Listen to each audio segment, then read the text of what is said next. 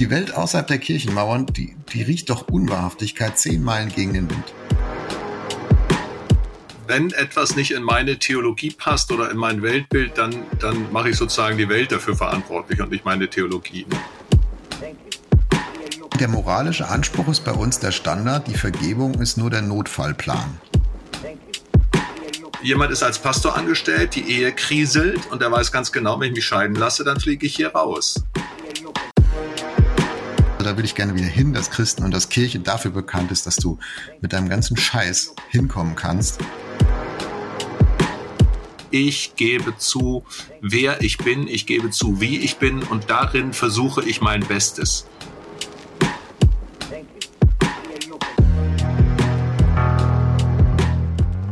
Unsere Welt ist voller Spannungsfelder. Mittendrin suchen Jörg Dechert und Uwe Heimowski nach einem Weg, leidenschaftlich zu glauben, differenziert zu denken und hoffnungsvoll zu leben. Dies ist ein Teil ihrer Suche. Willkommen bei Wegfinder. Jesus folgen in einer komplexen Welt.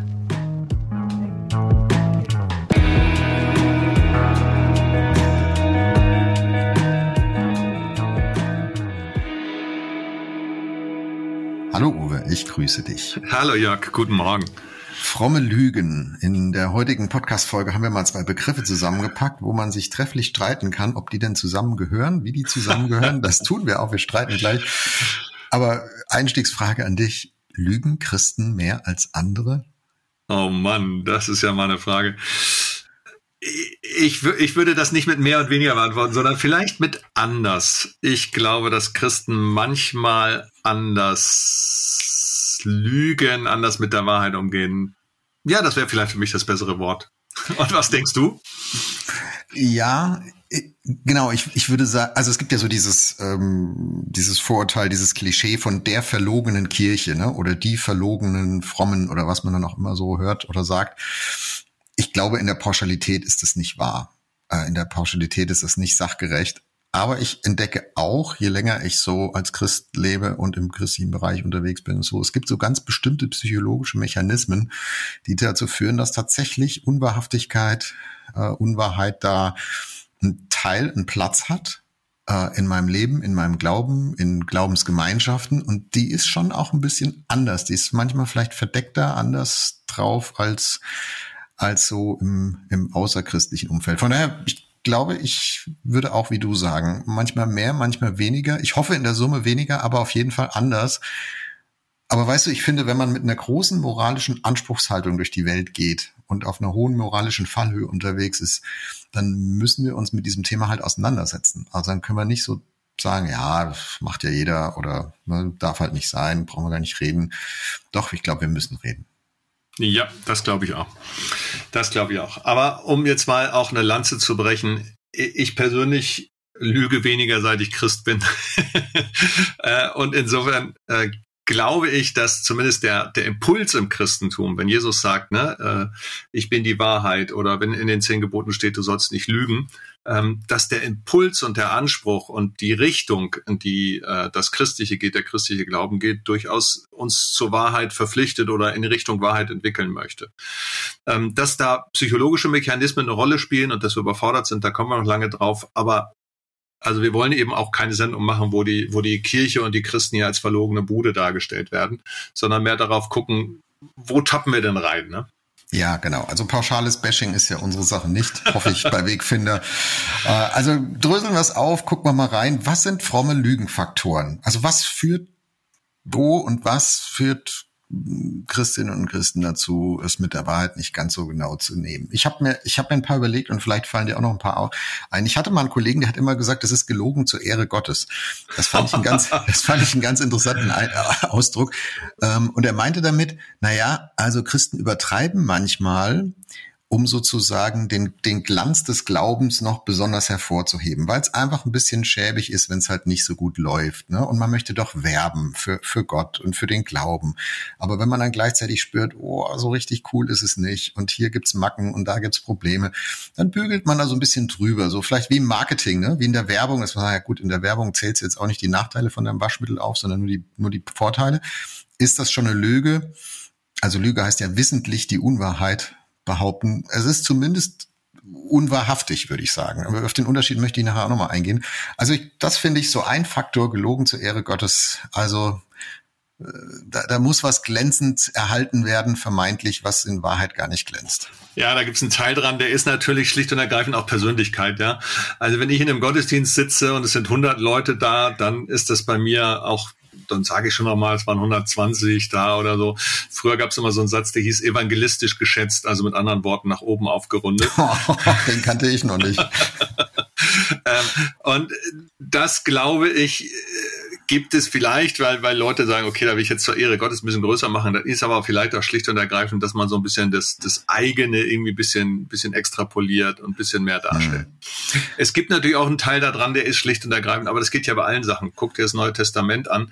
Da werden natürlich nicht die, nicht die Geschichten von den Leprakranken erzählt, die elendig daran zugrunde gegangen sind, sondern von denen, die geheilt wurden. Und zwar nicht im Sinne von, ich lass mal den Rest weg, sondern im Sinne von, wow, hier ist etwas Außergewöhnliches passiert. Das war das Wunder. Äh, das Gewöhnliche kennen wir sowieso alle. Und wenn in dem Sinne etwas dargestellt wird, wo man sagt, wow, hier hat Gott eingegriffen oder hier ist was Besonderes passiert, dann kann man das natürlich verlogen empfinden, weil man sagt, alles andere wird nicht mitgenannt. Aber man kann auch sagen, Leute, das andere kennen wir sowieso, lass uns doch auch mal über das Besondere reden. Mhm. Das, Aber das, hm? ja, Heilung finde ich ein gutes Beispiel. Ich glaube, es gibt einen Zusammenhang zwischen Theologie und Lügen äh, oder zwischen theologischen Schlagseiten und Lügen, besser gesagt. Also wenn ich theologisch die Überzeugung vertrete, dass jeder Mensch, der nur richtig betet, geheilt wird, wäre jetzt nicht meine, ne? aber mhm. wenn ich die mhm. vertrete, und dann prallt das auf eine Wirklichkeit, in der es nicht passiert dann kann, komme ich in so eine kognitive Dissonanz rein, in eine Spannung zwischen dem, was sein sollte, meiner Meinung nach, theologisch, und dem, was ich sehe. Und dann muss eins von beiden sich bewegen. Und in der Regel bewegt sich erstmal das, was ich sehe. Dann sehe ich halt plötzlich das nicht mehr. Oder ich sehe es anders. Oder ich sage, muss halt noch mehr beten, muss halt noch mehr glauben. Ähm, also Heiligung ist jetzt nur ein Beispiel, das wäre eine eigene Folge wert. Aber ne, wenn ich, wenn ich das in meiner Theologie etwas drin habe, was aber durch die, durch die Realität scheinbar offensichtlich nicht ganz gedeckt ist, dann habe ich ein Problem. Und die Frage ist, wie rum löse ich dieses Problem auf? Also rette ich meine Theologie und nehme es dann halt mit der, mit der Beschreibung der Realität nicht so ganz genau oder gehe ich so ganz sarkastisch, zynisch ganz auf die Seite der Realität und sage, komm, am liebsten gar nichts mehr behaupten, ja, gar nichts mehr erwarten. Es passiert, was passiert. Da kann ich natürlich sehr wahrhaftig sein, aber dann habe ich auch überhaupt keine, also dann, dann habe ich überhaupt keine nichts mehr, nachdem ich mich so ausstrecke, ne, wo ich sage, ja genau, es gibt auch eine, eine kontrafaktische Realität des Glaubens, etwas, das noch nicht ist, aber das werden soll. Also, die, aber ich glaube, mit dieser Spannung richtig umzugehen zwischen dem, was ist und dem, was sein sollte, sein könnte, ohne unwahrhaftig zu werden. Ich glaube, das ist die, die Kunst. Und wenn man das nicht so richtig hinkriegt, aus welchen Gründen auch immer, dann ist man auch als frommer Mensch schnell bei Unwahrhaftigkeit. Mhm. Du hast, also kann ich genauso beobachten, das gleiche Phänomen, übrigens manchmal ja auch durchaus bei mir selber, dass ich merke, äh, wenn etwas nicht in meine Theologie passt oder in mein Weltbild, dann, dann mache ich sozusagen die Welt dafür verantwortlich und nicht meine Theologie. Ne? Und dieser theologische Aspekt, den ich finde, der hat ein bisschen was mit Unreife zu tun. Das ist Erklär dieses, ähm, ja, als, als Kind ist es so, wir lernen, Gott ist groß, größer als alles und die Kinder stellen sich vor, also Gott ist, wenn Papa ist 1,92 Meter, also ist Gott 2,5 Meter. Fünf. So, und, und irgendwann, und irgendwann lerne ich, dass groß etwas anderes bedeutet als Zentimeter. Oder ich lerne es eben nicht. Und dann bleibe ich bei dieser Unreife stehen. Ähm, Gott ist immer größer. Gott ist König. Gott ist, also ich bleibe in bestimmten Metaphern. Gott ist der Heiler, also muss er so sein. Äh, und wenn dann irgendwas da nicht reinpasst, wenn sich in der Gesellschaft Tendenzen entwickeln, die mir nicht gefallen, wenn in der Gemeinde Dinge passieren, die ich nicht erwartet, dann darf das ja nicht an Gott liegen, sondern Gott mhm. ist ja mhm. so, wie ich ihn mir vorstelle. Ähm, und da glaube ich, dass zur Reife gehört auch das eigene Gottesbild zu hinterfragen, die eigene Theologie zu hinterfragen. Na? Es gibt so ein, es gibt in der Theologie etwas, das, das nennt sich zweite Naivität. Also eine erste Naivität geht davon aus, meine Theologie ist, wie sie ist und irgendwann komme ich sozusagen in eine geistliche Pubertät und es zerbricht mal alles, ja. Kinder merken, also Papa weiß tatsächlich auch nicht alles. Sie haben in der Schule Sachen gelernt, die kann ich nicht mehr beantworten. Und andere Väter wissen vielleicht noch mehr. Ähm, das geistlich übertragen. Und die zweite Naivität ist, ich habe dich aber trotzdem lieb, so wie du bist, und ich lerne dich neu kennen, aber nicht mehr als diesen ganz überhöhten. Und diesen Punkt zu sagen, die Bibel, ich stelle plötzlich fest, da sind vielleicht wirklich Bruchstellen drin, eine Gotteserfahrung deckt sich nicht mehr, ich fühle mich einsam und nicht getröstet, meine Theologie deckt nicht, ich, mir ist nicht immer nach Lobpreis, obwohl das vorher so der Fall war. Mhm. Und dann dahin zu kommen, durch die Krise zu sagen, eine zweite Naivität heißt, aber ich vertraue dir trotzdem Gott. Diese zweite Naivität macht sehr ehrlich, ne? Damit, das ist die theologische Ebene. Ja, also dazu gibt es diesen schönen Handwerkerspruch, ne, was nicht passt, wird passend gemacht. Wenn, wenn äh, das, was ich von Gott meine, erwarten zu können, zu sollen und das, was ich erlebe, nicht zusammenpasst, dann muss ich halt etwas bewegen. Also entweder ist meine Welt Stückwerk, dann muss ich die Realität in Frage stellen. Ne, dann bist du halt nur noch nicht, dann bist du eigentlich schon gesund, aber du musst es im Glauben noch ergreifen oder irgend so ein Quatsch. Ich sag wirklich mal Quatsch mhm. an der mhm. Stelle. Ja, es ist nicht Quatsch. Ich habe das real erlebt, ja, Im, direkt im Familienkreis und da bist du dann plötzlich außen vor, weil du der Ungläubige bist und, und weißt du, und dann, dann verlierst du einen Menschen, weil irgendwelche Spinner, irgendwelche Verrückten meinen, ihre Theologie hat diese, diese Frau jetzt gesund gemacht, statt sich anständig zu verabschieden. Ja, sorry. Ja, ja genau. Also nochmal zurück zu meinem, ich, ich verstehe dich total, dass du da auch etwas emotional wirst. Ähm, also zurück zu meinem Gedanken. Also entweder muss ich die, entweder ist meine Realität Stückwerk oder Gott ist Stückwerk, ne? er kriegt es halt nicht richtig hin, oder meine Theologie ist Stückwerk. Aber eins von drei ist Stückwerk. Und ich glaube, wenn ich in so eine, eine, wenn mir das klar wird, dann, dann muss ich mich für einen dieser drei Dinge entscheiden. Also Gott ist Stückwerk, Gottes Stückwerk würde heißen, ähm, Gott, Gott Vertrauen letztlich aufzugeben. Ne? Das wäre das wäre sozusagen der agnostische Weg. Sein, na ja, weiß, weiß man alles nicht so genau und ob es ihn wirklich gibt und wie er wirklich ist. Und vielleicht, ja, das ist, das ist der Weg in, die, in, den, in den tiefsten Zweifel. Mhm. Äh, die Realität zu Stückwerk zu erklären. Das ist so dieses fromme Drüberbügeln, wo ich sagen würde, genau, gelogen zur Ehre Gottes, das führt in die Unwahrhaftigkeit. Aber die, die Theologie als Stückwerk anzuerkennen, ähm, da hatten wir auch schon eine Folge, wie, wie, wie, wie, wie vollständig können wir überhaupt zum Beispiel die Bibel verstehen. Ähm, da, das ist halt auch schmerzhaft, weil es mir eine Sicherheit nimmt. Aber ich muss mich für eins von dreien entscheiden, sonst führt es mich in die Unwahrhaftigkeit. Und ich glaube, das ist wirklich, da haben wir jetzt ein bisschen ähm, dran rumgebuddelt miteinander, mhm. aber ich glaube, das ist eine tiefe Quelle von, von vielleicht nicht Lüge, aber zumindest Unwahrhaftigkeit äh, so im, bei, bei Christen im frommen Umfeld und so weiter. Ich habe noch einen zweiten Lügenfaktor. Ja. Komm, komm, wir sammeln mal, wir legen mal zusammen.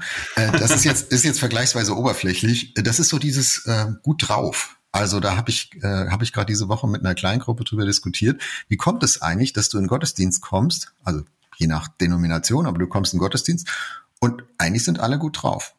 Also so dieses, dieses, so ein frommes Lächeln, so ein seliges, wenn du fragst, wie geht's, ja gut, also ich, ich kenne nicht viele Gruppen, Gemeindekontexte, Kirchen, so, wo man dann sagt, hier ganz ehrlich, mir geht's ein bisschen beschissen. Und jetzt lass uns mal drüber reden. Kann, kann ich es mal erzählen? Klar, du, du willst ja auch nicht jedem alles erzählen, ne? das geht ja auch nicht. Es muss ja eine Gruppe auch irgendwie vertragen und tragen können.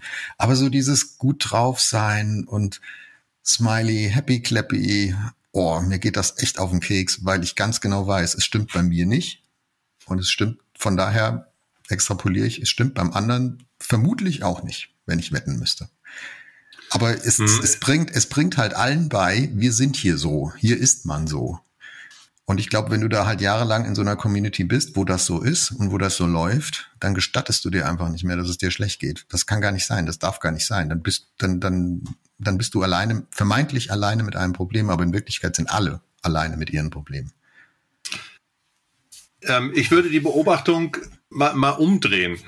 Es gibt auch Kirchen, gerade so die orthodoxe Welt. Da war ich ganz überrascht, als ich so die ersten Male, ich war in Bulgarien, in Rumänien, in, in äh, Russland, in der Ukraine, in sehr vielen verschiedenen, auch in Griechenland, verschiedenen orthodoxen Kirchen. Und dort wird sehr viel geweint. Und es wird sehr ergriffen gebetet und so. Und da hat mich dann mal jemand angesprochen, ein Bruder, mit dem war ich, war ich äh, in Russland, in der Nähe von Moskau, ein orthodoxer Christenrusse. Und, und der sagte, sag mal, du bist so, du bist so wenig ergriffen, ja. Also spürst du Gott gar nicht. Also dem war ich einfach, indem ich so normal war und so wenig traurig war, habe ich mir sozusagen den, den geistlichen Weltschmerz zu wenig anmerken lassen. Mhm. Da war sozusagen das, das, was alle machen, etwas anderes als bei dir jetzt dieses Happy Clappy Ähm, aber das Prinzip war wieder das gleiche, interessanterweise, rein phänomenologisch, nämlich wenn du nicht so glaubst wie wir, dann muss an deinem Glauben ja irgendwas falsch sein. Die Tragik dabei ist, wenn du, nehmen wir das Beispiel von dem, was du geredet hast, erzählt hast, äh, wenn du dann mal irgendwann nicht mehr so drauf bist, kommst du häufig auch in eine Gemeindekrise und damit in eine Glaubenskrise. Wenn du das Gefühl hast, das, was ich bin, darf ich hier gar nicht sein. Das kommt hier gar nicht vor. Und ich war ja die ganze Zeit gut drauf. Ich hatte hier immer Power. Ich war ja immer stark. Mhm. Und dann plötzlich bremst mich irgendwas aus, irgendeine Krise. Mein Freund trennt sich von mir oder ich werde krank oder verliere den Job und so. Und das passt aber in diese Welt nicht rein. Äh, das kann das gerade nicht befeiern. Ich finde, das ist ganz schön gefährlich. Ja, deswegen ist die Frage immer, wie, wie wird sowas aufgefangen? Wo bist du, wo kannst du wirklich der sein, der du bist, ne? Das heißt, eine Kultur in der Gruppe, in der Kirche, in der Familie, vielleicht auch am Arbeitsplatz, die kann toxisch unwahrhaftig sein, weil, ja. weil, sie, weil sie dir einen Konsens vorspielt, vorspiegelt, vermeintlich fordert. Wenn du dem nicht entsprichst, dann, dann treibt es dich da hinein, was vorzuspielen. Ja, genau. Und wenn du, aber grundsätzlich, wenn du dem, wenn du sozusagen der Rollenerwartung in dieser Gruppe nicht entsprichst. Das kann ja auch in anderen so sein. Wir sind ja ohnehin in einem Zeitalter mit Instagram und Facebook und so, wo, wo das, mhm. was real ist und das, was wir abbilden, nur bedingt zusammenpasst. Total, total. Ich habe mal, ich habe mal jemand lange nicht gesehen und der sprach mich dann an und sagte, hey Uwe, dir geht's ja wahrscheinlich super gut. Also was ich so mitkriege über Facebook und so, bei euch ist ja alles einfach nur super. Ich dachte, ach du meine Güte, nee, bei uns war gerade nicht alles nur super. Ähm, in der Ehe hat's gekriselt und und und. Also es war gerade wirklich nicht super. Ähm, aber das waren jetzt nicht Dinge, die waren mir so privat, so vertraut, das waren nicht Dinge, die ich jetzt über Instagram oder Facebook geteilt hätte. Ähm, und da habe ich, hab ich gemerkt, dass die Gefahr, dass man sozusagen durch, durch die äußeren Umstände, egal wo wir sind, ein Bild von sich aufbaut.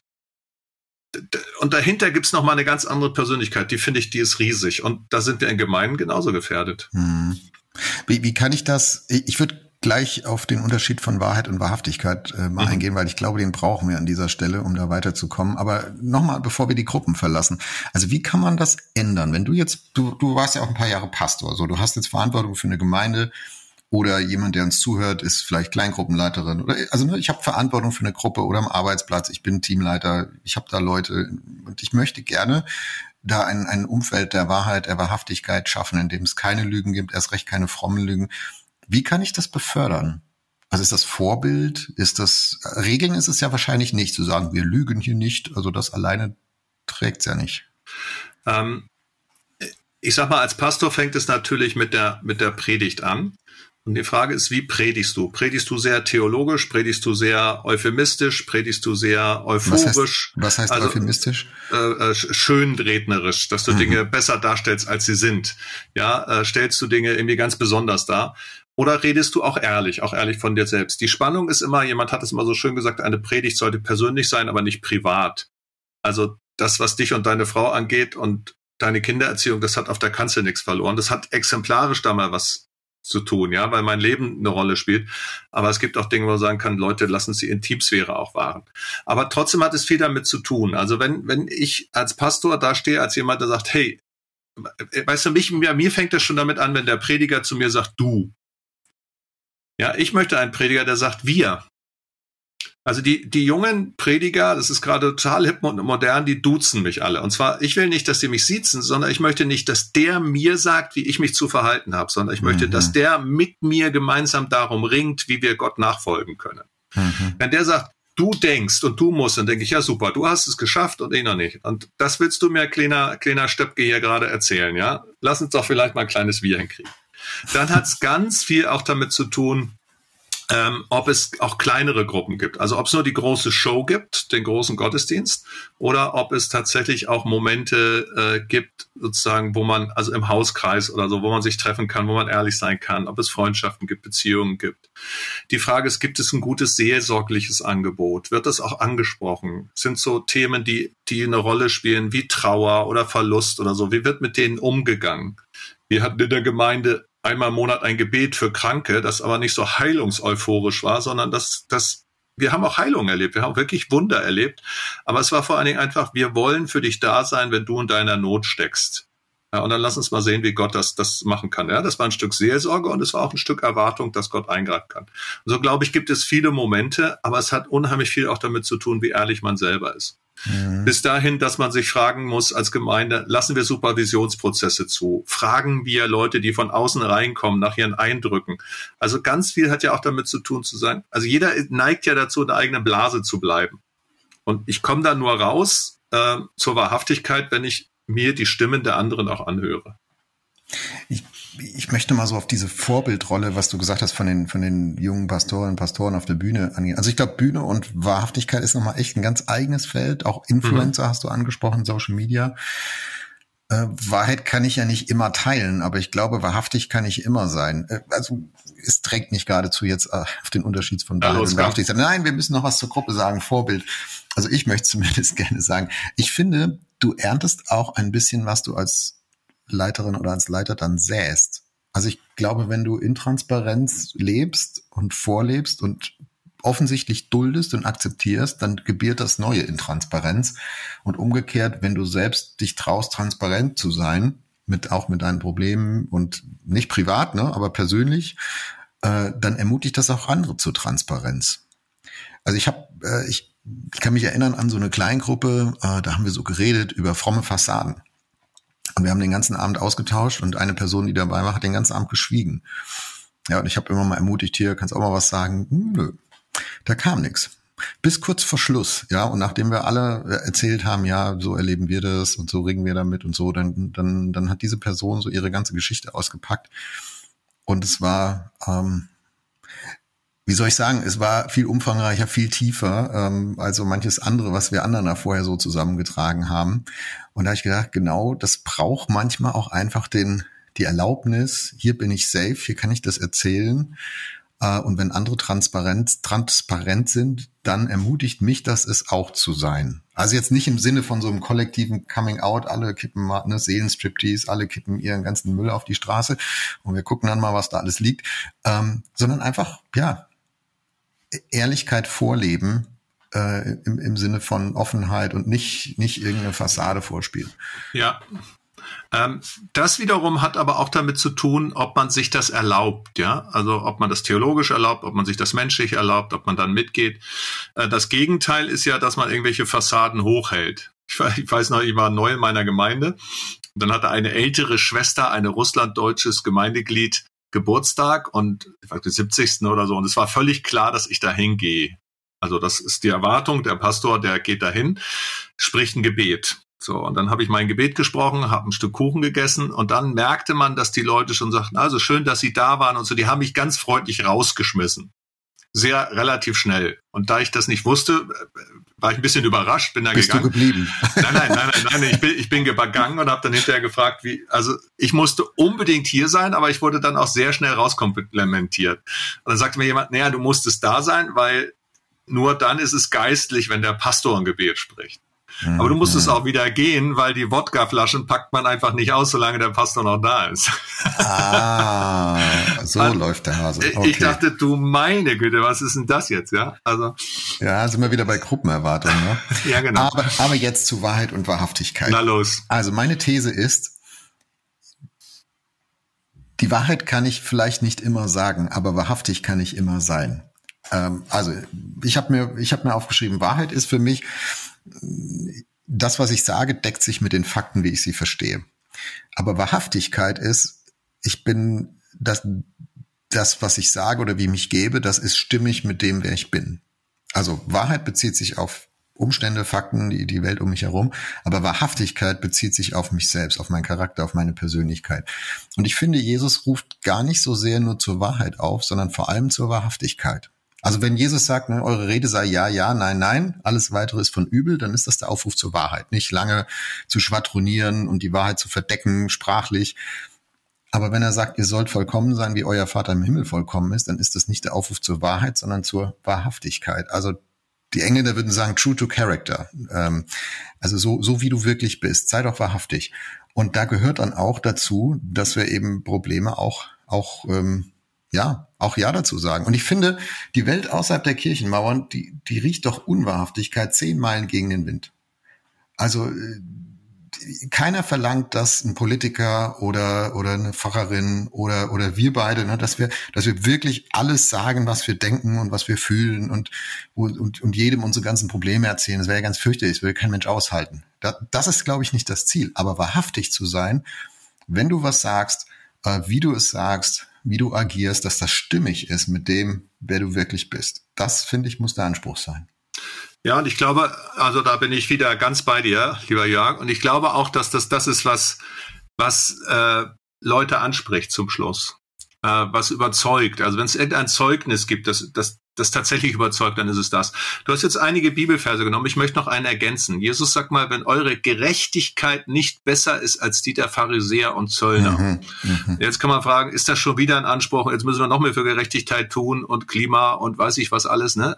Nee, es meint was anderes wenn eure Gerechtigkeit nicht echter ist als die der Pharisäer und Zöllner, wenn die nicht was damit zu tun hat, dass ihr ehrlich zu dem steht, wer ihr seid, was ihr könnt, wo eure Grenzen sind, welche Möglichkeiten ihr habt, was, was drin ist. Also das, was du gerade Verhaftigkeit genannt hast, ne? das kann man auch, auch finden an dieser Stelle der besseren Gerechtigkeit, die eben nicht einfach mehr ist und obendrauf was packt, sondern die sagt, hm. ich gebe zu, wer ich bin, ich gebe zu, wie ich bin und darin versuche ich mein Bestes.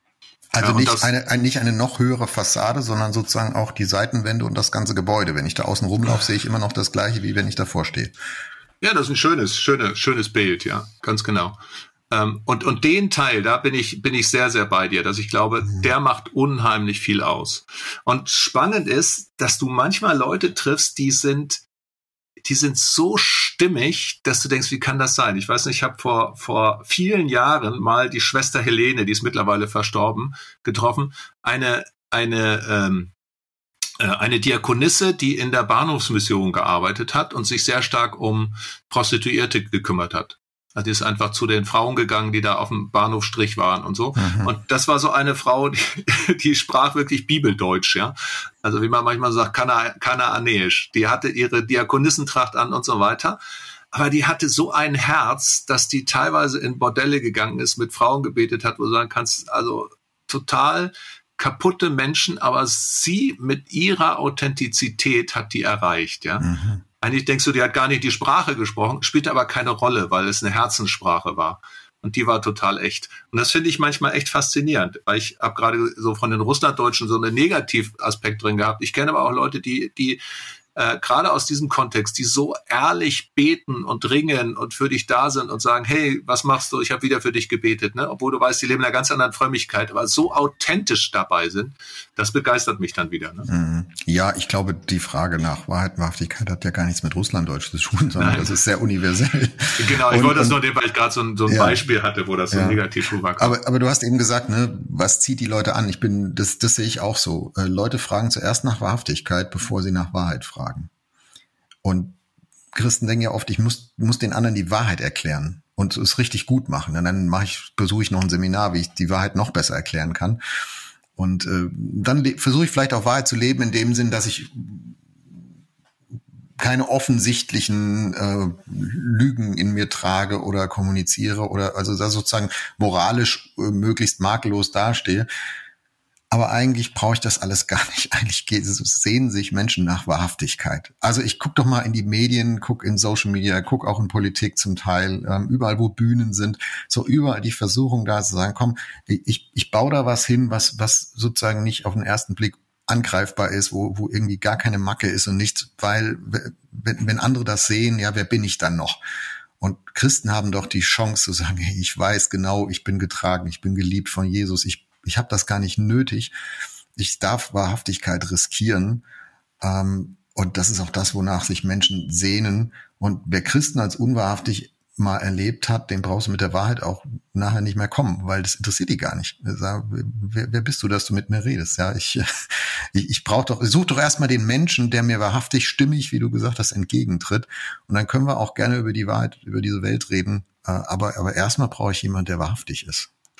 Ja, es gibt da ein schönes Buch von Peter Strauch, Wer bin ich, wenn mich keiner sieht? Mhm. Da geht er dem mal so wirklich ganz ehrlich nach, wer, wer, wer bin ich mal raus aus allen Gefügen, aus allen Funktionen und was ist dann echt an mir? Was ist echt an meinem Glauben? Ich finde das, finde das ganz spannend, diese Frage.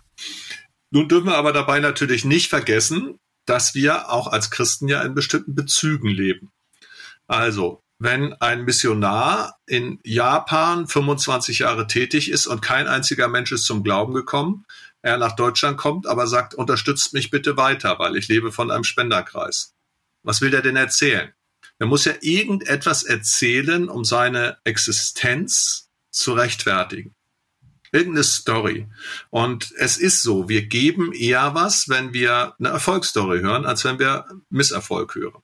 Ich arbeite als, arbeite als politischer Beauftragter in Berlin äh, da kann ist genau das Gegenteil. Da kann ich manchmal eher Spender generieren, wenn ich sage sozusagen, ich hau auf all die Missstände drauf mhm. äh, und mache richtig Alarm oder so. Ähm, und die Gefahr ist, dass man so bin ich aber nicht. Ich bin eher jemand, der versucht, die verschiedenen Positionen auszugleichen oder so. Aber die Gefahr ist zu wissen, ja, der, der Trog steht aber näher, wenn du eine bestimmte Methode verwendest, ja. Ähm, oder die, die, die Portemonnaies öffnen sich öfter. Und wir sind ja auch in solchen Bezügen oder andere Dinge. Äh, jemand ist als Pastor angestellt, die Ehe kriselt und er weiß ganz genau, wenn ich mich scheiden lasse, dann fliege ich hier raus. Ähm, bin mein Job los wie gehe ich denn dann um, wahrhaftig damit? Mhm. Ne? Und ich finde, das ist nicht so leicht, weil wir natürlich auch, also jedenfalls vor allen Dingen auch, ich sag mal, den Berufschristen in Anführungsstrichen, die, die auch ihre Existenz in dieser Welt irgendwie äh, durch Anstellungsverhältnisse und so und ihre Berufung leben können. Bist du ehrlich, kann es dir ganz schön auf die Füße fallen. Ich glaube, da kommen zwei Dinge zusammen, die, die würde ich gerne trennen. Das eine ist die moralische, die, das eine ist die moralische Fallhöhe. Da kommen wir stelle ich vielleicht nochmal zurück. Das erste ist die, die Abhängigkeiten. Da, da sind wir in unserem Podcast ja immer bei verschiedenen Folgen immer mal wieder drauf gestoßen, dass wir in so einer klassisch ich nenne es mal evangelikal-pietistischen Prägung, das manchmal ein bisschen unterbelichtet haben, wie sehr Systeme, in denen wir leben, zu denen wir gehören, auch dazu beitragen, dass ein individuelles Verhalten oder ne, Glaubensrealität sich in eine bestimmte Art und Weise entwickelt oder eben nicht entwickelt. Also ich bin, das finde ich sehr interessant, was du beschreibst. Ich glaube, da, da ist was dran. Das ist sicher so, dass, dass die Frage nach Wahrheit und Lüge und Wahrhaftigkeit nicht immer nur eine Frage nach meiner persönlichen Integrität und meiner persönlichen Moralität ist, sondern auch eine an System. Und es gibt Umstände, es gibt Systeme, die Menschen so verbiegen und so unter Druck setzen, dass der Weg in die, in die Unwahrheit, in die Unwahrhaftigkeit ein, ein, ein verdammt kurzer wird. Und, äh, und wir beide sitzen jetzt hier im, mit unseren Mikrofonen beim Podcast aufnehmen, ja, und da können wir jetzt trefflich drüber bewerten und sagen, wie kann das nur, ne, wie kann die nur.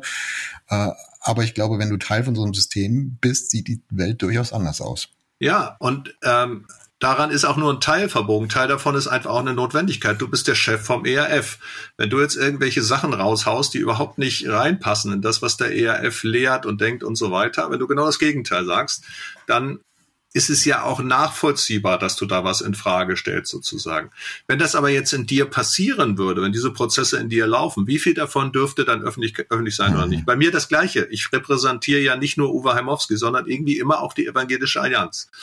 Ähm, und wie viel davon geht und wie viel davon geht nicht. Das ist ja, insofern ist es immer auch eine Spannung, in der man, in der man gerade auch in, in ich sag mal, in hoch theologisch und, und, und, und ethisch äh, qualifizierten Werken unterwegs ist. Ne? Ja, oder in, in einer Rolle halt. Ne? Also da hängt dann ein Wahrheitsanspruch oder ein Wahrhaftigkeitsanspruch an einer Rolle auch, nicht nur an dir als Person.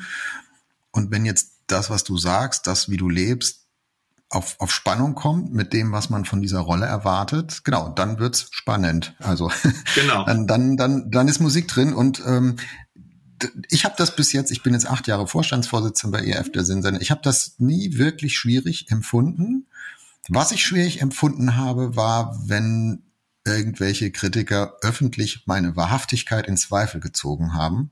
Also ne, mein, meine Stimmigkeit, meine Integrität öffentlich in Zweifel gezogen haben oder halb öffentlich.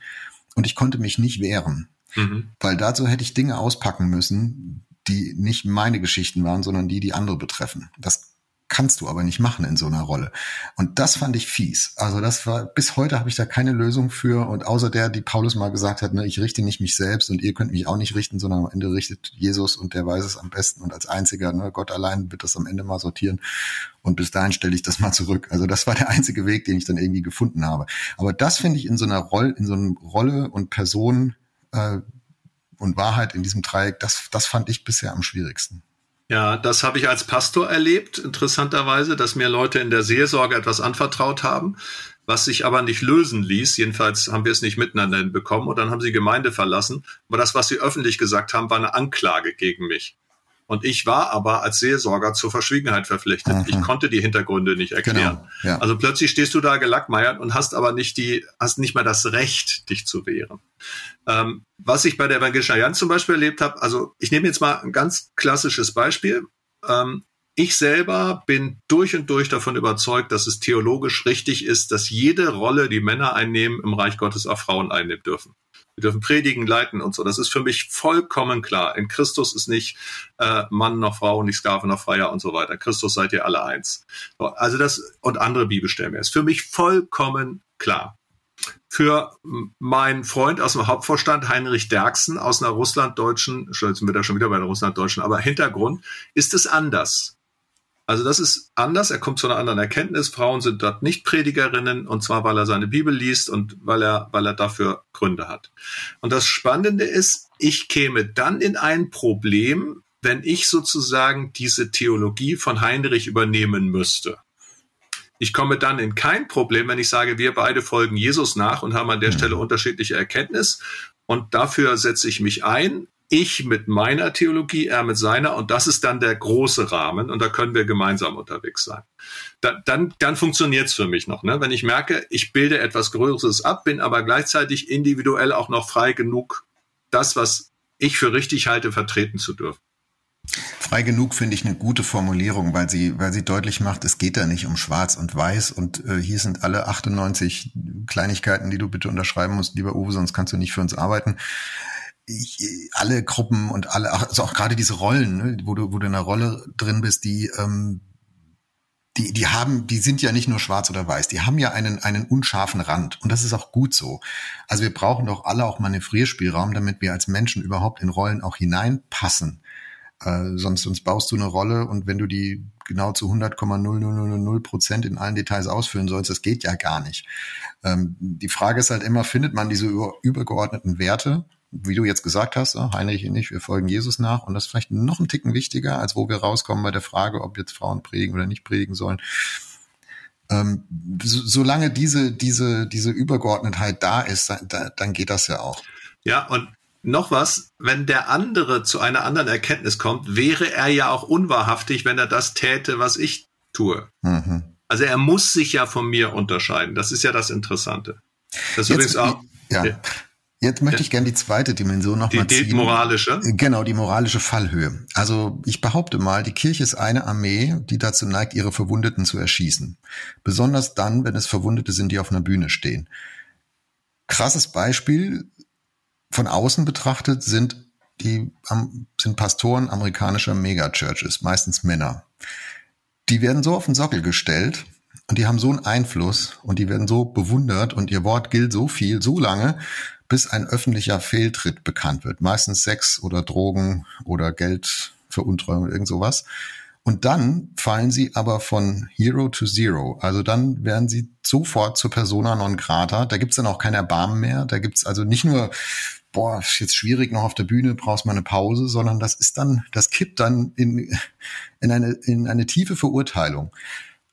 Und da frage ich mich, was moralische Fallhöhe eigentlich mit Authentizität macht, mit der, mit der Frage nach der Wahrheit. Also jemand, der in so einem Erwartungshorizont auf einer Bühne steht. Du musst jetzt hier alles verkörpern, was wir uns erhoffen und du musst die Wahrheit sagen, die Wahrheit sein. Du bist fast schon Jesus für uns. So.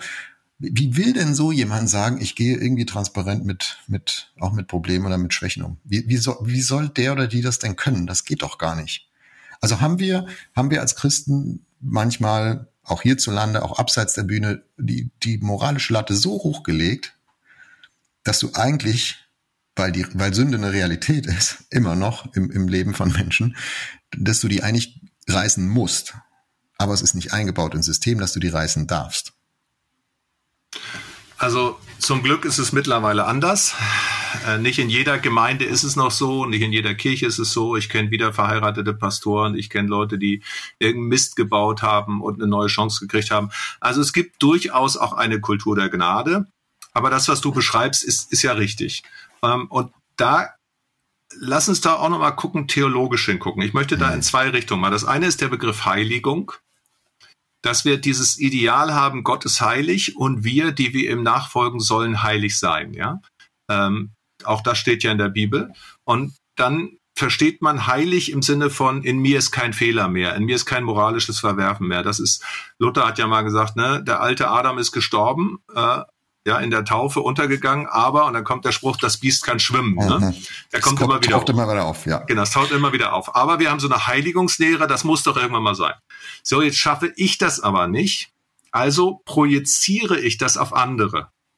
Die Pastoren, die Priester, die Nonnen, die, also in der katholischen Kirche ist es ja wenigstens noch institutionalisiert, da gibt es die Heiligen auf die man gucken kann, an denen man sich orientieren kann. Bei uns Freikirchlern ist das irgendwie so, so, jeder muss das irgendwie und keiner kann es ganz genau.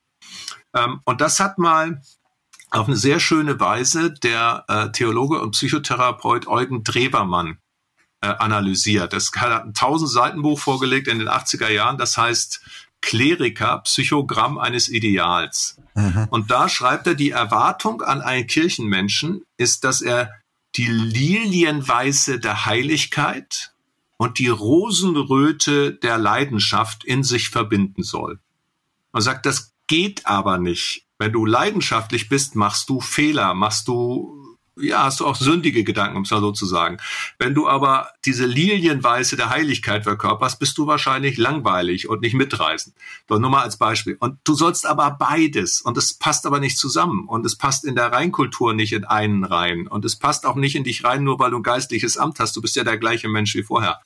Aber der Erwartungsdruck, dass du so bist, ist riesengroß. Und er sagt, weil der Erwartungsdruck so groß ist, ist die Neigung dazu, ein Bild von sich aufzubauen, das den Erwartungen der Menschen nach draußen entspricht. Mhm. Die häufige Reaktion.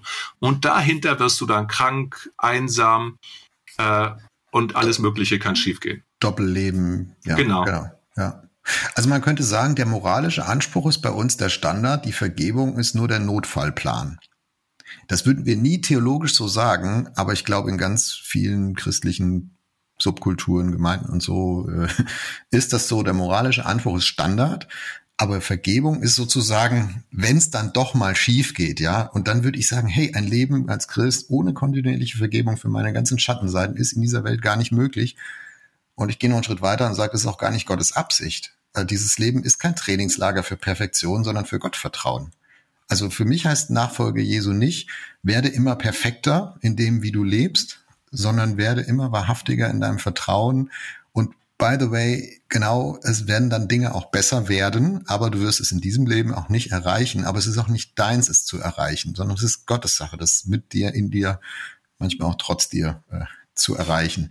Ja. Ich, und ich finde aber, wenn man dieses Ziel so nach vorne schiebt und wenn man das kombiniert mit einem ja, also mit diesem, mit, mit so einem punktuellen Bekehrungsfokus und sagt nur, ne, es gibt ein ganz klares Vorher und Nachher. So, wenn du die beiden Dinge zusammenbringst, also ein Ziel der Heiligung und dann hast du einen, einen, einen Bekehrungszeitpunkt, ne, und davor war, da warst du, ja, da warst du ungerettet und du warst in der Welt und es war alles ganz schwierig so und jetzt hast du aber Jesus kennengelernt und da ist das Ziel so. Was, was jetzt noch übrig bleibt, ist doch eigentlich nur The Race to the Top. Also da, da bleibt doch nur noch äh, die, die, die Heiligungseskalation.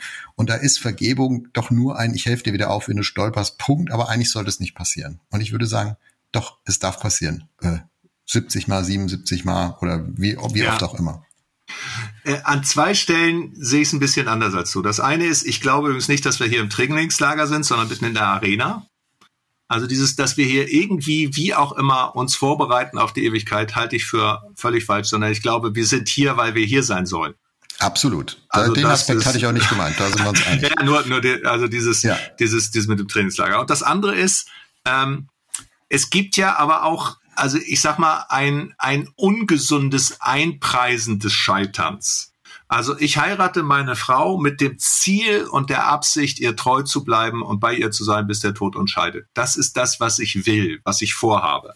Und wenn ich gleich schon einpreise, naja, geht ja sowieso mal alles schief, ne, und mich dann schon mal nach der Kollegin umgucke, nee, das ist nicht Gottes Idee. So. Und Und auf der anderen Seite, und da bin ich bei dem, was du sagst, wenn ich meine, dass nur weil ich vor den Traualtar trete und weil ich mit dem Sex bis zur Ehe gewartet habe, dass alles von ganz alleine geht und der Himmel da ist auf Erden und wir ja nur gesegnet durchrutschen werden, dann habe ich was nicht begriffen. Nämlich dann kommt der nächste Krach und dann kommt das erste Kind und dann kommen Monate ohne Sex und dann kommt weiß ich was alles und das nervt alles und so. Und da musst du, und dann bist du beruflich weg und deine Frau ist alleine und fühlt sich genervt und muss Dinge aushalten, wo sie eigentlich deine Unterstützung, weiß ich nicht, was alles noch reinkommt. Mhm. Und wenn du das alles ohne oder andersrum, wenn du denkst, dass alles geht einfach nur von alleine, weil du ja so heilig bist, und nicht sagst, ich lerne mich zu entschuldigen, ich lerne zu sagen, Schatz, es tut mir leid, ich bin manchmal echt ein Arschloch, aber danke, dass du mich trotzdem geheiratet hast. Also wenn ich das alles nicht in die Realität übertrage, dann muss es doch scheitern, weil das Ideal zu groß ist. Aber das Ideal ist doch, wir wollen Vergebung einpreisen, um, um dahin zu kommen. Ja, also ich will ja trotzdem nicht kleiner denken. Genau. Also ich bin voll bei dir und sage, das Scheitern einzupreisen, achselzuckend und zu sagen, na ja, pff, ja, also ist ja auch nicht, ist, ist ja auch nicht schlimm.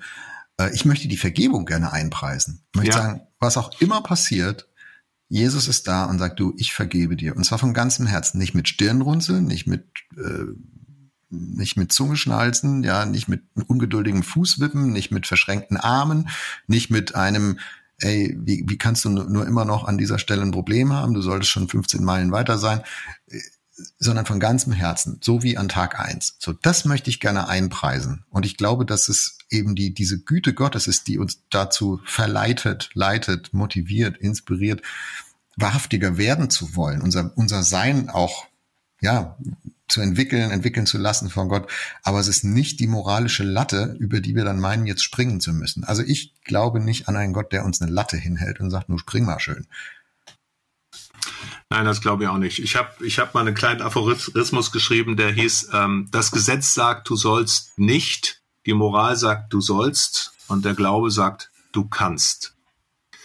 Und das ist das, was ich mir wünsche, ja, dass wir befähigt werden, ja, zu, zu Dingen, die ja gut sind, die uns ja verändern, die wahrhaftig sind, die ehrlich sind, ähm, aber eben nicht aus diesem so musst du sein, damit du Gott genügst oder so musst du sein, damit du der Projektion der anderen genügst, wie das, wie das der Drewermann mhm. so rausgearbeitet hat, sondern dass du vor Gott so sein kannst, wie du bist, ganz ehrlich. Und dann aber sagst, und deswegen möchte ich auch Dinge verändern und besser werden. Ich möchte, dass sich auch was, dass was wachsen kann, ja. Ich möchte nicht zufrieden sein in meinem Sumpf. Ich möchte da auch raus. Mhm. Vielleicht kommen wir nochmal auf diesen psychologischen Faktor jetzt in der, in, zum, zum Schluss von dieser Folge. Also was, was brauchen wir, um Wahrheit und Wahrhaftigkeit leben zu können als, als einzelnen Menschen? Wir haben schon über den Kontext gesprochen. Also wir brauchen eine Gruppe, in der das okay ist. Wir haben über Vorbilder gesprochen. Es hilft uns, wenn andere uns dabei inspirieren und, und signalisieren, hier, das ist, äh, guck mal, kannst du auch, du kannst es überleben, ja, die Wahrheit zu riskieren, es ist in Ordnung. Ähm, ich ich gehe da, geh da mit gutem Beispiel voran. Ähm, wir haben über Theologie gesprochen, also dass unsere, dass, dass, dass Theologie so lose auch in der Hand liegen muss, dass, äh, dass wir nicht alles ihr unterordnen und in, in, in Unwahrhaftigkeit reingetrieben werden. Also was hilft dir, Uwe, wenn so, wenn du innerlich spürst, jetzt steht spitz auf Knopf, ich kann jetzt den wahrhaftigen Weg oder den unwahrhaftigen wählen, was hilft dir, dich für den wahrhaftigen zu entscheiden? Was, was brauchen wir Menschen noch in solchen Situationen? Also, also bei mir gibt es tatsächlich so, dass ich an bestimmten Punkten mich mit einem Coach zusammensetze, einem Seelsorger, ähm, und dem einfach mal erzähle, wie es mir geht. Mir helfen ein, zwei gute Freunde, wo ich weiß, wenn ich denen jetzt gerade sage, was da in mir rumort und so, die laufen nicht davon. Ähm, also das eine ist mehr so eine professionelle Ebene, dass jemand mich da einfach mal ein bisschen einnordet, sag mal, wo stehst du gerade, was ist da, was willst du tatsächlich und passt das zusammen. Und das zweite ist, dass einfach jemand sagt, du, äh, ich mach mal noch und wenn es sein muss, ein alkoholfreies Bier für dich auf und hör dir noch eine Weile zu. Äh, das, das hilft mir, hilft mir sehr. Hm. Ähm, ja, und natürlich hilft mir auch die Art und Weise der Ehe. Und dann, dann ist ja das Verrückte, es hilft eben auch die Erfahrung, dass mal was schief geht und dass es dann weitergeht. Also für mich war das, ich habe ja diese Schwarz-Weiß-Bekehrung und für mich war am Anfang es fast unmöglich, scheitern zu dürfen. Ich sag mal eine Situation, ich war, habe mich gesehnt nach einer Frau, da hat es ein paar Jahre gedauert, da habe ich gebetet, eine getroffen, tolles, gläubiges Mädchen, wir haben uns verlobt und dann ist die Verlobung gescheitert. Und das war aber, kam nicht vor in meinem System. Ich bin doch jetzt mit Jesus unterwegs, jetzt wird alles besser. Mhm. Und damals saß ich mit einem mit einem Freund zusammen, der über die Jahre dann einer meiner besten Freunde wurde, aber den kannte ich noch gar nicht so lange. Und der guckt mir also, sag mal, was ist mit dir los? Du bist so fertig. Und sage ich, ja, hier ist die Verlobung auseinandergegangen und ich weiß nicht, ich werde das wahrscheinlich nie hinkriegen.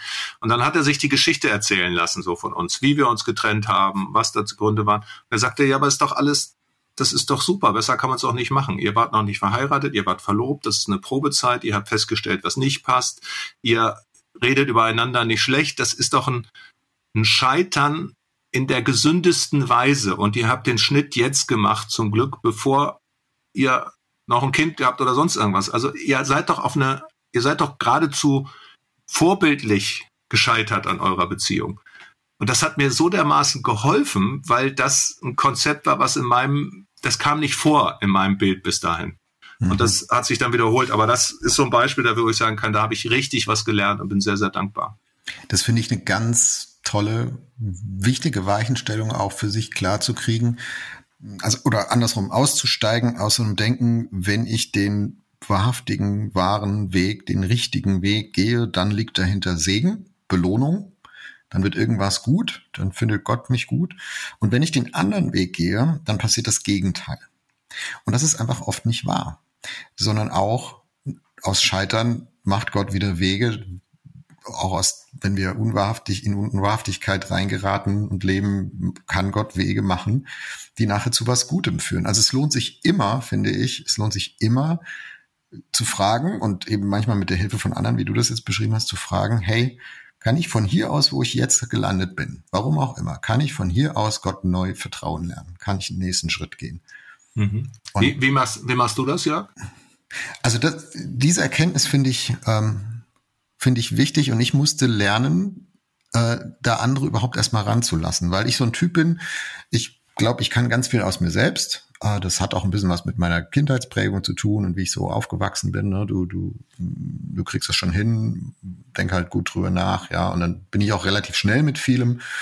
Äh, und, und ich, ich glaube, Gott hat mir auch ein dickes Gabenpaket einfach mitgegeben. Ja, also ich, ich, ich komme ich komm schon relativ weit, bevor ich mal jemanden fragen muss. Das führt aber dazu, dass ich viel zu spät und viel zu selten Leute frage.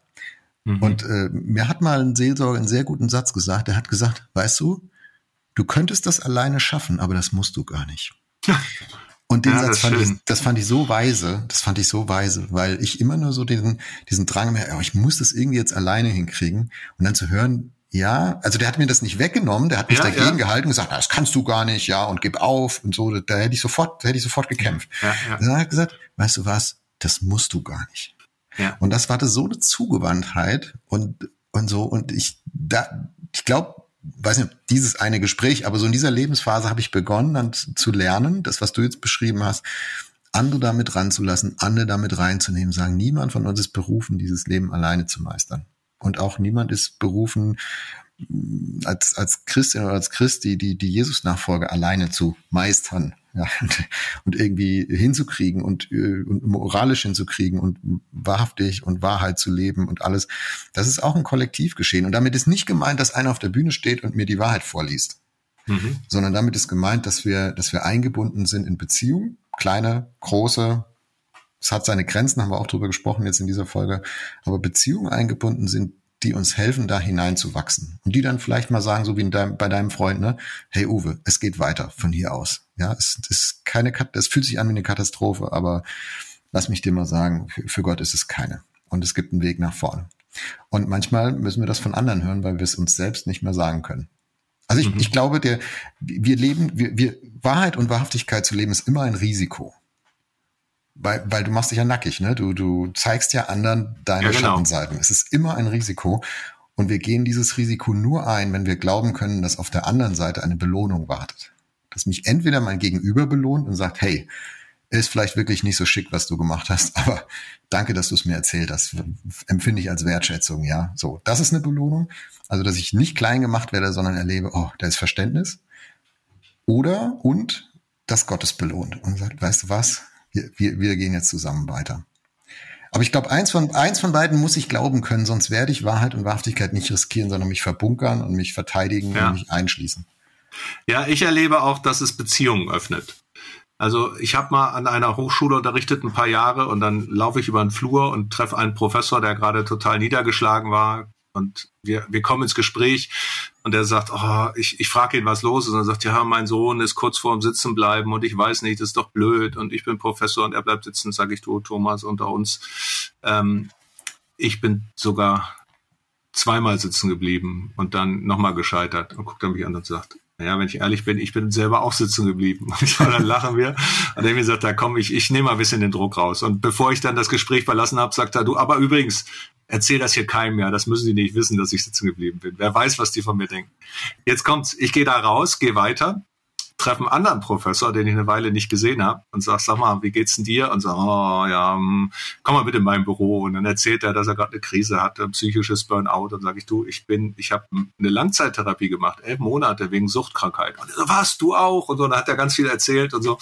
Auf jeden Fall. Und am Ende vom, vom Lied verlasse ich das Büro, ein tolles Gespräch gehabt. Und dann sagt, ah, übrigens, erzähl das hier keinem mehr. Was würden die von mir denken? Und, und du hast gedacht, jetzt muss ich die nur noch alle mal zu einer Selbsthilfegruppe zusammenbringen. Nein, aber ich habe ich hab einfach gemerkt, es ist schon verrückt, wie schnell wir uns verbunkern hinter mhm. unser, das, hinter dem Bild, das andere von uns haben. Und dabei hat sich, haben sich beide nach Ehrlichkeit gesehnt und zu beiden hat es die Beziehung vertieft und nicht, ja. nicht verschwert. Im Gegenteil. Ja. Wenn ich dir so zuhöre, fällt mir eine Geschichte von, oder nicht eine Geschichte, sondern fällt mir ein, wer eigentlich zu Jesus gerannt ist. Das waren die, das waren die Leute damals, die in, in, in wahrhaftig mit dem Zerbruch ihres Lebens waren, weil sie hatten gar keine andere Chance mehr, sie konnten nichts mehr verstecken. Ja, also damals die, die Sünder dann heißen im Neuen Testament, die Prostituierten, die, die Zöllner äh, und so weiter, die sind in Scharen Jesus nachgelaufen, weil die hatten nichts mehr zu verlieren. Ne? Also die waren, die waren moralisch bankrott, aber sie waren wahrhaftig. Und die, die Jesus nicht nachgelaufen sind, das waren die Pharisäer. Die waren moralisch scheinbar nicht bankrott, sondern haben die, die das sind über die Latte gesprungen, die sie sich selber dahingelegt haben. Aber wahrhaftig waren sie nicht. Und Jesus hat ihnen gesagt, ihr Heuchler, ja, ihr seid weißgetünchte Gräber, innen sieht's ganz anders aus. So, und, und da, da würde ich gerne wieder hin. Also da würde ich gerne wieder hin, dass Christen ja. und dass Kirche dafür bekannt ist, dass du mit deinem ganzen Scheiß hinkommen kannst in Wahrhaftigkeit und ähm, und dass es attraktiv ist. Und dass lieber die die Leute ein Problem mit mit Kirche und mit mit Glauben und mit Christen haben, die ihre die ihre die nicht wahrhaftig sind, sondern die ja die eine Fassade bauen und eine Moralität. Und ich deswegen leide ich so dran, dass es manchmal so andersrum ist, das ist irgendwie falsch. Ja, ich möchte jetzt nicht nochmal wieder dahin, wo die Leute waren. das habe ich schon hinter mir. Aber dieses. Nein, das ist, adelt es ja auch nicht. Das meine ich ja auch gar nicht. Nein, ne? aber ist doch, ist doch klar. Das, was ich vorhin nochmal sagte, mit bessere Gerechtigkeit, ne? Also wirklich, genau. da will ich hin, da will ich hin. In diese ja. Ehrlichkeit und auf. Mensch, du, wir gucken auf die Uhr und sehen, unsere Zeit ist schon fast rum. Du wirst mich jetzt fragen, was ich mitgenommen habe. Es sei denn, du fragst zuerst. Na los, ich frage zuerst. Ja, ich glaube, das, was du das klang bei dir immer mal wieder durch und eben am Schluss hast du es nochmal schön gesagt, da will ich nicht wieder hin. Also das ist, das kommt immer auf die Biografie an von jedem, mhm. wie man das so empfindet. Aber das nehme ich mit jetzt aus dem Gespräch, wie wichtig und wie wertvoll das auch ist, im eigenen Leben auch zu kämpfen. Also nicht nur um Wahrhaftigkeit zu kämpfen, sondern auch um Besserungen zu kämpfen, um eine Lebensverbesserung, eben nicht Trainingslager, ne, sondern hier und jetzt mhm. gilt und mhm. Ähm, und dass, dass das eben zwei Dimensionen sind, die, die Suche nach Wahrhaftigkeit auf der einen Seite und die Suche nach Verbesserung auf der anderen Seite und äh, nur wo sie sich in die Quere kommen, ja, da wird's dann spannend. Also die, den, den Aspekt nehme ich nochmal raus, dass äh, alles, alles Fragen nach Wahrhaftigkeit gar nicht ausschließt, sondern eigentlich unterstützen soll, auch die, die Sehnsucht nach, nach Besserung. Mhm. Ich nehme zwei Stichworte mit. Da ganz am Anfang hast du von kognitiver Dissonanz gesprochen. Und das nehme ich auch wirklich mit, dieses Leute, wir sehen die, die Leute von außen sehen die Dissonanz doch sowieso. Also wenn ich nicht wahrhaftig bin, wird es doch ohnehin wahrgenommen. Äh, das finde ich nochmal spannend. Also das spüre ja nicht nur ich, das spüren ja alle. Und das zweite, Vergebung einpreisen. Also den Standard nicht runtersetzen, aber in dem, in der Art, wie wir Jesus nachfolgen, zu sagen, da ist Vergebung einfach Teil davon. Sonst kommen wir da gar nicht hin. Ja. So lass uns weiter leben und ähm, wir gucken mal, was auf den nächsten Metern passiert. Uwe, vielen Dank fürs Gespräch. Ja, danke dir auch, Jörg. Ciao. Das war Wegfinder. Jesus folgen in einer komplexen Welt.